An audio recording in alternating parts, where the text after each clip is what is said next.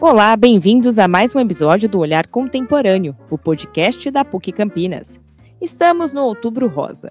O mês que é celebrado no Brasil e no exterior tem como objetivo compartilhar informações e promover a conscientização sobre o câncer de mama, a fim de contribuir para a redução dos casos e da mortalidade pela doença.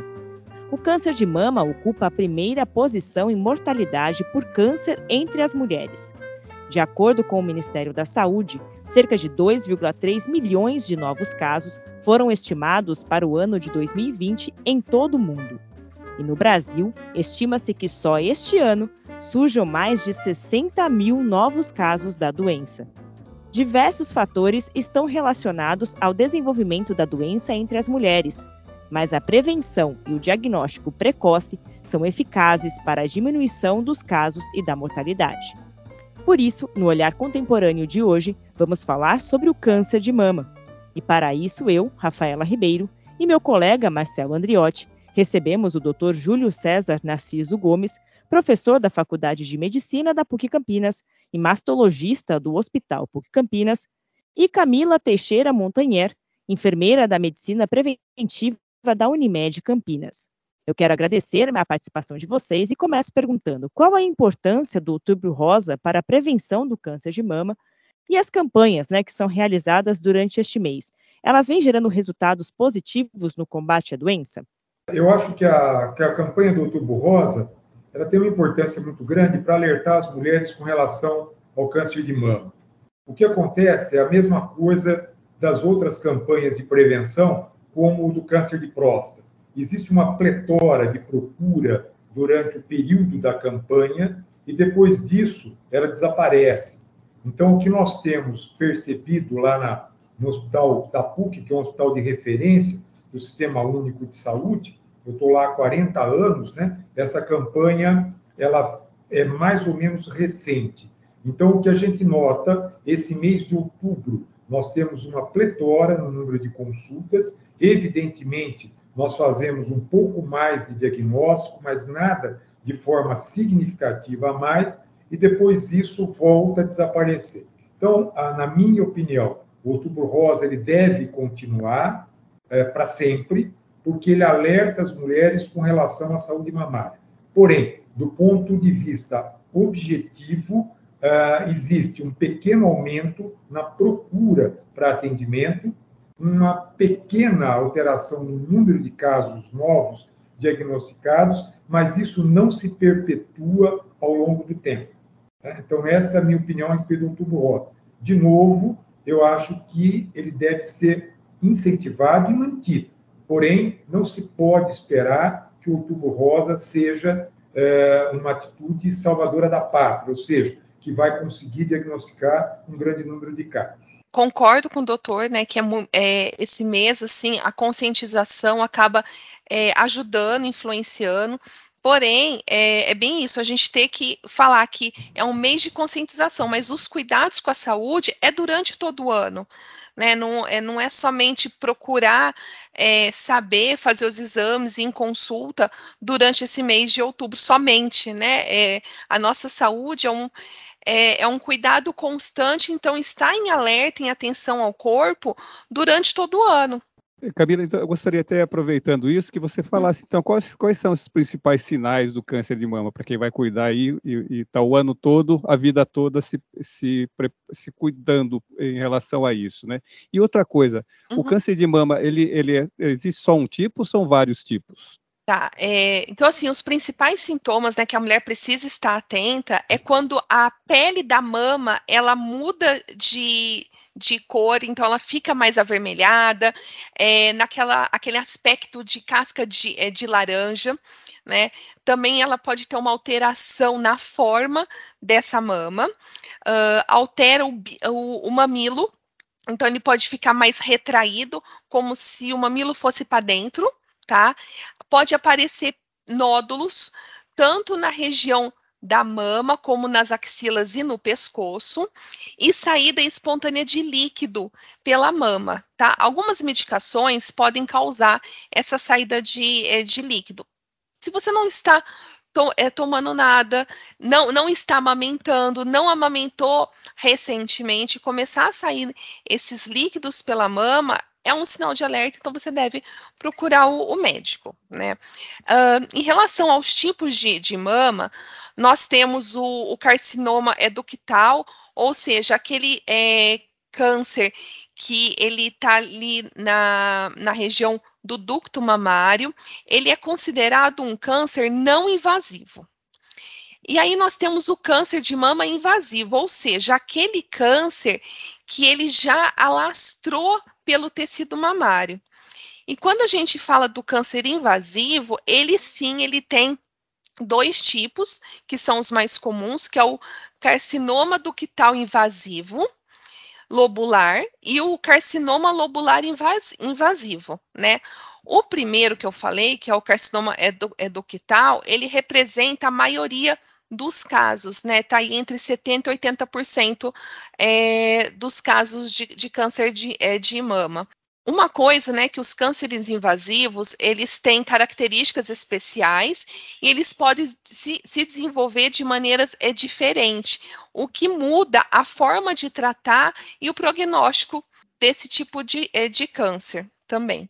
Legal. Falando essa questão, né, do, do, de prevenção, né? Então, doutor Júlio, é, além do autoexame, né, quais outros meios que são recomendados, né, de prevenção para a doença? E existe algum perfil específico de uma mulher que tenha mais propensão de, de ter, né, esse diagnóstico positivo do câncer de mama?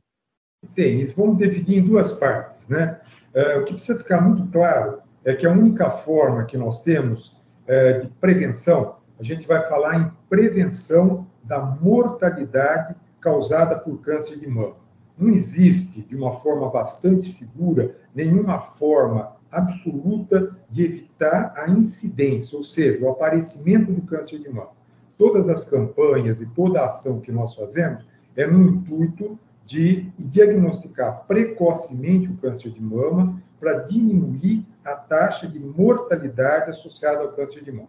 Dessa forma, o único, o único exame que é adequado é a mamografia. O autoexame, ele tem um impacto no tipo da mulher conhecer a sua própria mama, porém, é, o autoexame não traz nenhum impacto na diminuição da mortalidade por câncer de mama. Só para ter uma ideia, o objetivo de diagnóstico do câncer de mama são os tumores subcentimétricos, ou seja, aqueles abaixo de um centímetro, nos quais os gânglios da axila, em 99% das vezes, não estão comprometidos. Essa paciente que diagnosticou esse tumor abaixo de um centímetro, ela tem uma taxa de sobrevivência em 5 e 10 anos que beira 99%. Agora, identificar dentro da massa mamária um nódulo menor do que um centímetro, ele foge do escopo próprio do ser humano. Nós não temos a sensibilidade para identificar isso. Então, a nossa ideia sempre é o diagnóstico do tumor subcentimétrico. A única forma possível disso ser feito é através da mamografia. Quando todas as mulheres, que nós vamos chamar as mulheres da população geral, com risco habitual para câncer de mama, elas devem começar o rastreamento a partir dos 40 anos de idade. E essa mamografia deve ser repetida anualmente. Quando é que vai parar de rastrear? Vai depender do que a gente chama de performance status de cada paciente. O que, que é isso? A paciente vai fazendo anual até o momento em que a sua saúde esteja tão boa a ponto que, se diagnosticado um câncer de mama, ela tenha condições de receber o tratamento. Então, pelo Ministério da Saúde, pararia aos 69 anos. Se a mulher estiver com a saúde muito boa, nós prolongamos esse rastreamento indefinidamente enquanto ela tiver uma saúde tal que, se ela tiver a doença, ela possa ser tratada de forma adequada. Com relação a grupos especiais, temos chamadas pacientes de alto risco para câncer de mama, principalmente aquelas que têm um histórico familiar para câncer de mama. Qual é o histórico? Familiares de primeiro grau que tenham tido câncer de mama antes da menopausa, preferencialmente antes dos 50 anos Nesse grupo específico de mulheres, nós podemos imaginar que o seu antecedente tenha tido uma mutação genética e essa mutação genética possa ser transmitida para os seus descendentes. Então, a mulher de alto risco é aquela em que familiares de primeiro grau, a mãe ou irmã, ou eventualmente o pai, tenham tido câncer de mama antes dos 50 anos de idade. Essa mulher é uma mulher especial e nós vamos cuidar dela de forma especial. De que maneira? Normalmente, o rastreamento para o câncer de mama nesse grupo específico de mulheres, ele ocorre 10 anos antes do caso índice. Exemplo, se a mãe teve câncer aos 40 anos de idade, as suas filhas passam a fazer o rastreamento a partir dos 30, levando em consideração que a mamografia nessa faixa etária ela tem uma performance muito ruim. A mama é muito densa e a mamografia tem um falso negativo grande. Então, nós temos que juntar outros meios de diagnóstico nesse grupo específico de mulheres. Eu gostaria de fazer uma pergunta para os dois agora. É, a gente tem, tem visto um esforço muito grande aí para prevenção, conscientização aí da doença, né? É, agora, além disso, quais são os principais desafios no combate ao câncer de mama atualmente? Existem outras ações possíveis aí para a gente é, evitar o, a doença? Como o senhor disse, a, incidência não, mas é, a mortalidade? Eu acho Mas... que além da gente é, levar informação, conscientização à população e, na verdade, também o acesso ao exame. Né, assim, uma das coisas que mais tem impacto é acesso ao exame. Agora, em outubro, a gente tem um grande é, movimento, né, é, para ser feito o exame, mas nós temos uma parte da população que não tem acesso para realizar os exames. Então, é ter realmente acesso ao exame e depois ao médico para você levar esse exame para poder ter o diagnóstico, porque você tem ali um exame que dá alguma alteração, mas se você não consegue levar ao médico para ele fazer uma correta leitura, ou o médico te pediu o exame agora e você vai fazer o exame daqui quatro, cinco meses e o teu retorno no médico é depois de seis meses daquele exame, tem um grande impacto, já está na hora de você repetir o exame. Não, eu acho que é isso. A Camila colocou muito bem, né? Eu acho que é realmente uma disponibilidade de atuação. Então, uma organização do sistema de saúde, no sentido de acolher essas mulheres com diagnóstico e fazer um tratamento o mais breve possível. É, teoricamente, nós temos 60 dias entre o diagnóstico do câncer de mama e a intervenção inicial de tratamento. Então, esse prazo ele é seguro, porém ele tem que ser respeitado. O que está acontecendo? Uma grande pletora de pacientes doentes e o sistema de saúde muitas vezes não tem é, condições de respeitar o que é chamada lei dos 60 dias. Né? Felizmente, lá na, na PUC, nós estamos conseguindo mas estamos com 59 dias. Quer dizer, ou seja, estamos na fase que nós chamamos fase crítica. Mais um pouquinho, a paciente chegar hoje não vai conseguir ser atendida nos 60 dias, apesar de todos os esforços que nós temos feito. Então, eu acho que o sistema tem que se aprimorar e se, se apresentar de tal forma que consiga acolher essas mulheres e iniciar o tratamento nesse prazo de 60 dias. E, doutor Júlio, atualmente, quais são os tratamentos realizados né, para o câncer de mama? E há alguma novidade, né, algum avanço aí na medicina para esse tipo de câncer? É, o tratamento básico, né, ele pode ser ele é a cirurgia, óbvio, para a extirpação do foco inicial de câncer, uma abordagem da axila para saber se ela é doente ou não. Depois disso, a radioterapia complementar nos casos em que a gente preserva a mama e quimioterapia, uh, bloqueio hormonal e agora, o que é mais importante, né, muito modernamente, nós temos algumas alternativas, que é a chamada terapia alvo. O câncer de mama ele expressa algumas proteínas e algumas uh, receptores que podem ser uh, servir de alvo para moléculas específicas. E mais recente ainda, nós estamos iniciando uma fase da chamada imunoterapia contra o câncer de mama. São drogas muito específicas, como a bemaciclib, palbociclib, são os nomes estranhos, mas são drogas que são imunoterápicos, que são dirigidos diretamente para a célula maligna, atuando nessa parte imunológica. Então, são tratamentos muito específicos, extremamente caros, porém altamente efetivos. Camila, eu gostaria que você falasse um pouco sobre a importância de uma equipe multiprofissional nesse tratamento do câncer de mama. O acompanhamento é multi para essa paciente é, é fundamental, é, tanto né, porque ali a gente está envolvendo tanto o médico, oncologista, a enfermagem, né, que vai fazer ali o preparo, que vai acolher, que vai participar dessas de, infusões, o radioterapeuta que vai passar as orientações, a, a nutricionista, né, para ajudar ali a manejar de uma forma adequada os incômodos e também de uma melhor nutrição para que ela esteja bem. É, a fisioterapeuta, dependendo, o apoio psicológico, porque o tratamento de câncer, ele não é somente a mulher ir lá e tomar o remédio, né, envolve muitos fatores que vai afetar a vida dela, a, a parte física, né, a, a, estética. Então, a mulher ter esse acolhimento, ao ter toda essa equipe junto com ela, dá um melhor resultado é, no, é, é no tratamento dela. Legal. E de acordo com a Sociedade Brasileira de Mastologia, a ocorrência de casos de câncer de mama entre as mulheres mais jovens, né, ou seja, até os 35 anos de idade, aumentou nos últimos anos. Que vocês falassem um pouquinho, existe uma causa para isso?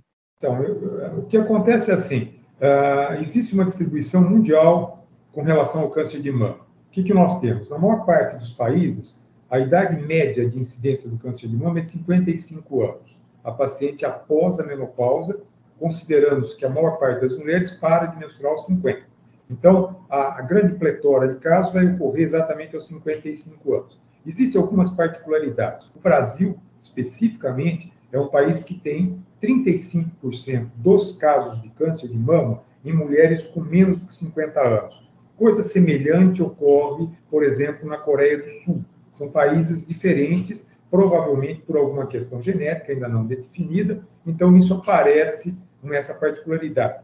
Isso é um dado importante, por quê? Porque no Ministério da Saúde se recomenda o rastreamento do câncer de mama nas mulheres acima de 50 anos. E nós temos alguma coisa em torno de 35% das mulheres com tumores abaixo de 50 anos. Por isso que a Sociedade Brasileira de Mastologia, ela recomenda a mamografia a partir dos 40, tá certo? Agora, esses casos que a gente tem de mulheres muito jovens, com menos do que 35 anos, com caso de câncer de mama, eles têm uma alta prevalência de mutações genéticas. Quais são essas mutações genéticas? Alterações somáticas germinativas nos genes BRCA1, BRCA2. São genes mutados que podem aparecer nessas mulheres, desenvolvendo casos de câncer é, mais jovens. Nesse grupo de mulheres, nós também encontramos outras mutações genéticas. Existem diversos genes, P53, o PTEN, uh, e outros genes que podem apresentar mutação. E essas mulheres vão apresentar.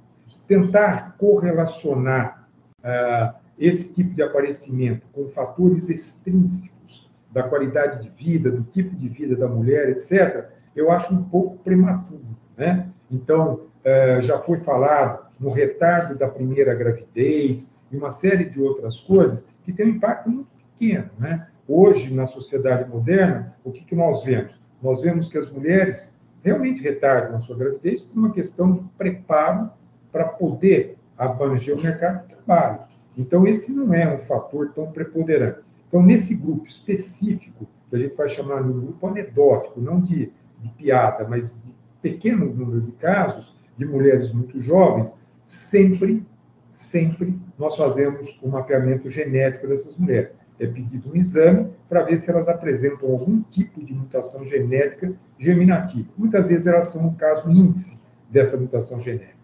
É exatamente isso, né, que o doutor falou. A gente tem, lógico, hoje, né, essa, essa mudança, esse estilo de vida nosso, é, que não está mais adequado. Então, alimentação, sobrepeso, sedentarismo, que são fatores que podem impactar, né? É, tanto no câncer de mama como em outros fatores, né? É, o retardo aí de uma gravidez mais tardia também, o, o fato de não aumentar, mas não são fatores exatamente, né? A questão genética está é, tá muito mais ligado essa, essas alterações no, é, no genes também. Doutor Júlio, eu queria que você falasse um pouquinho sobre quais são os principais mitos que envolvem o câncer de mama. A gente ouve muito falar em, em tratamentos, em, surge muita coisa, principalmente pra, depois da, da, da, questão da internet ter virado um doutor Google da vida, né? Parece muito é, muitas novidades aí que não são não são aceitas né, pela medicina. É, o principal que a gente percebe muito, né, é, são pacientes que acabam não optando pelo tratamento tradicional do câncer de mama e acabam procurando tratamentos alternativos. Esses tratamentos alternativos, eles envolvem a utilização de medicamentos não definidos, a utilização do que nós vamos chamar de é, com, é, não seria nem fitoterapia, mas com é, medicamentos que não tem nada a ver com a parte do câncer de mama. Então, isso a gente percebe muitas vezes. E um outro problema que é muito sério, principalmente em pacientes que apresentam um baixo nível educacional, elas acham que o fato de você procurar o câncer de mama seja um fator desencadeante da doença. Então, eu já escutei de muitas mulheres lá no, no nosso sistema público de saúde dizendo o seguinte, que se você rastrear, ou seja, se você fizer uma mamografia, procurar exame, você vai encontrar então, se você não fizer isso, você não vai encontrar doença. Então, elas associam não procurar com não ter a doença. Então, esse é um mito que nos causa muito problema. Porque as pacientes acham o seguinte: se eu não procurar, eu não vou ter. E quando nós falamos exatamente o contrário, se você procurar, eu vou salvar a sua vida. Entendeu? Então, essa eu acho um dos principais mitos. Depois de diagnosticada a doença, o que mais nos incomoda são os tratamentos alternativos sem nenhuma base científica. Esse incomoda de forma impressionante. Então, vira e mexe, nós temos pacientes com tumores altamente desenvolvidos e que procuraram alternativas. A partir daí, você vai encontrar as mais diversas possíveis, desde chás feitos com folha, com casca de árvore, uma série de outras coisas, e infelizmente até alguns profissionais de saúde indicando tratamentos que a gente chama de ortomolecular e coisas desse tipo, que não tem nenhuma é, base do ponto de vista científico. É, então, né, para a gente caminhar para o fim do nosso programa, é, eu queria que vocês falassem um pouquinho, então, o que, que é, pode ser feito para aumentar aí as chances de cura né, do câncer de mama. Vocês já passaram ao longo do programa algumas orientações, mas né, quais são as chances de fato de cura desse câncer quando ele é diagnosticado né, no, numa, início, né, numa, no, né, como se for assim, no princípio, né, desse, desse câncer, e o que espera realmente aí nos próximos anos com relação a essa doença. Deixa eu até aproveitar também colocar uma outra questão que me veio agora, até quando falou de tratamentos e tudo mais. É, existem muitos casos hoje, atualmente, de mulheres que, que têm casos na família, né, é, e optam por fazer a retirada do seio como, como uma prevenção. Isso aí é recomendado em alguns casos ou não? O importante agora, né, é, é conscientizar, fazer o, o, rastreamento precoce, né, quanto mais cedo você, come, você tem o diagnóstico, ma, maior a tua chance de uma cura do tratamento, é você confiar no seu médico, na sua equipe, aderir ao tratamento. Muitas vezes os efeitos colaterais acabam é, complicando um pouco mais essa adesão, né? Mas é confiar na equipe, confiar no seu médico, confiar na ciência para você poder fazer esse tratamento, mas realmente diagnóstico precoce ele salva vidas. Né, o, o, o, esse, esse rastreamento precoce ele vai salvar a tua vida. E é muito importante quando for ao médico você levar o teu histórico é, familiar, você saber se a tua avó teve, se alguma tia sua teve câncer de mama, né? Com qual idade que foi e, e aderir realmente ao tratamento e, e to, em toda a sua equipe também. Bom, o ponto que você tocou é bastante importante com relação à questão das tais cirurgias redutoras de risco, né? Então, ah, existe um grupo de mulheres que a gente chama de cancerofóbicas. Elas têm tanto medo de ter câncer de mama que nos procuram é, solicitando para que as mamas sejam retiradas substituídas por implantes de silicone, no sentido de evitar o aparecimento da doença. Então, existem dois dados a ser considerados. Primeiro, é que uma cirurgia redutora de risco, que nós chamamos a dermomastectomia redutora de risco, ela diminui a probabilidade de câncer de mama em 80% e não em 100%. Porque quando nós fazemos o retalho eh, que nós temos que tirar a mama, sobra alguma coisa em torno de 20% de tecido glandular mamário, e esse tecido glandular mamário pode se cancerizar. Então, não é uma proteção de 100%. Não quer dizer que se retirar a mama não vai ter câncer, vai diminuir o chance. Segundo, uh, o que precisa ficar muito claro é que essa não é uma cirurgia cosmética. Muitas vezes as mulheres nos procuram para fazer a retirada da mama, colocando um implante, achando que a mama vai ficar até melhor do ponto de vista cosmético do que era antes da cirurgia. Uma cirurgia redutora de risco adequadamente realizada, ela não é uma cirurgia cosmética. A mama, cosmeticamente, vai ficar pior ou menos bonita, por assim dizer, do que a mama natural. Terceiro ponto, uma vez que realizada a cirurgia redutora de risco, a mastectomia bilateral, a sensibilidade da pele e do complexo areolo papilar são perdidas. Então, aquela mama ela fica inerte, ela não tem sensibilidade. Então, o que, que vai acontecer? Qual é a mulher que realmente teria benefício nessa intervenção tão agressiva? Aquelas portadoras de mutação genética claramente deletéria. Então, se ela tem antecedente familiar, ela realiza o teste genético e ela tem uma mutação deletéria no gene BRCA1, BRCA2, no PTEN, no CHEC2 ou algum outro tipo de gene altamente de alta penetrância, essa paciente teria benefício na redução da mortalidade fazendo a adenomastectomia bilateral. Então, é um grupo muito específico, pequeno de mulheres que teria benefício. Uh, realizar a cirurgia por via das dúvidas não é uma prática adequada, certo? Então, eu quero agradecer mais uma vez a participação do Dr. Júlio César Narciso Gomes, professor da Faculdade de Medicina da PUC Campinas e mastologista do Hospital PUC Campinas, e Camila Teixeira Montanher, enfermeira da Medicina Preventiva da Unimed Campinas. Convido vocês para acompanhar os demais episódios do Olhar Contemporâneo nas principais plataformas de áudio e no puc-campinas.edu.br barra podcast. E fiquem agora com os Dicas do Olhar. Bom, eu dou com, como dica, né, o filme é Unidas pela Vida, e tem um documentário chamado Cristina, que é da Netflix, que conta uma história, né, real aí de uma mulher que, que, teve, que, tem, que teve o câncer. E livro, tem um que chama Você é Mais Forte que o Câncer e Como Estamos. Bom, uh, eu não vou dar dica nenhuma de livro nem de filme. Uhum. Eu vou dar uma única dica. Que as mulheres procurem a, a mamografia nas, risco habitual a partir dos 40 anos e que realizem esse exame uma vez por ano. Então, essa é a principal dica uh, pra, que eu daria para todas as mulheres.